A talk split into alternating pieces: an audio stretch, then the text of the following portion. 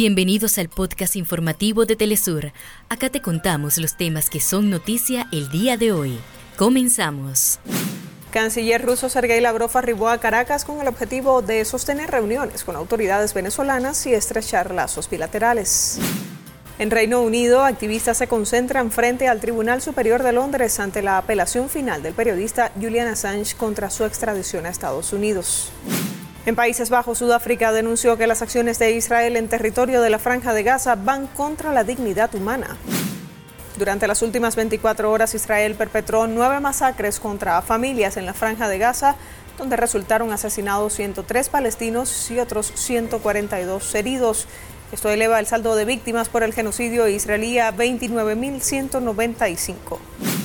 Este martes se llevará a cabo la primera edición de la Copa Oro Femenina CONCACAF 2024. Y en Cuba continúa desarrollándose la Feria Internacional del Libro con una intensa agenda de presentaciones, foros y homenajes. Hasta acá nuestros titulares.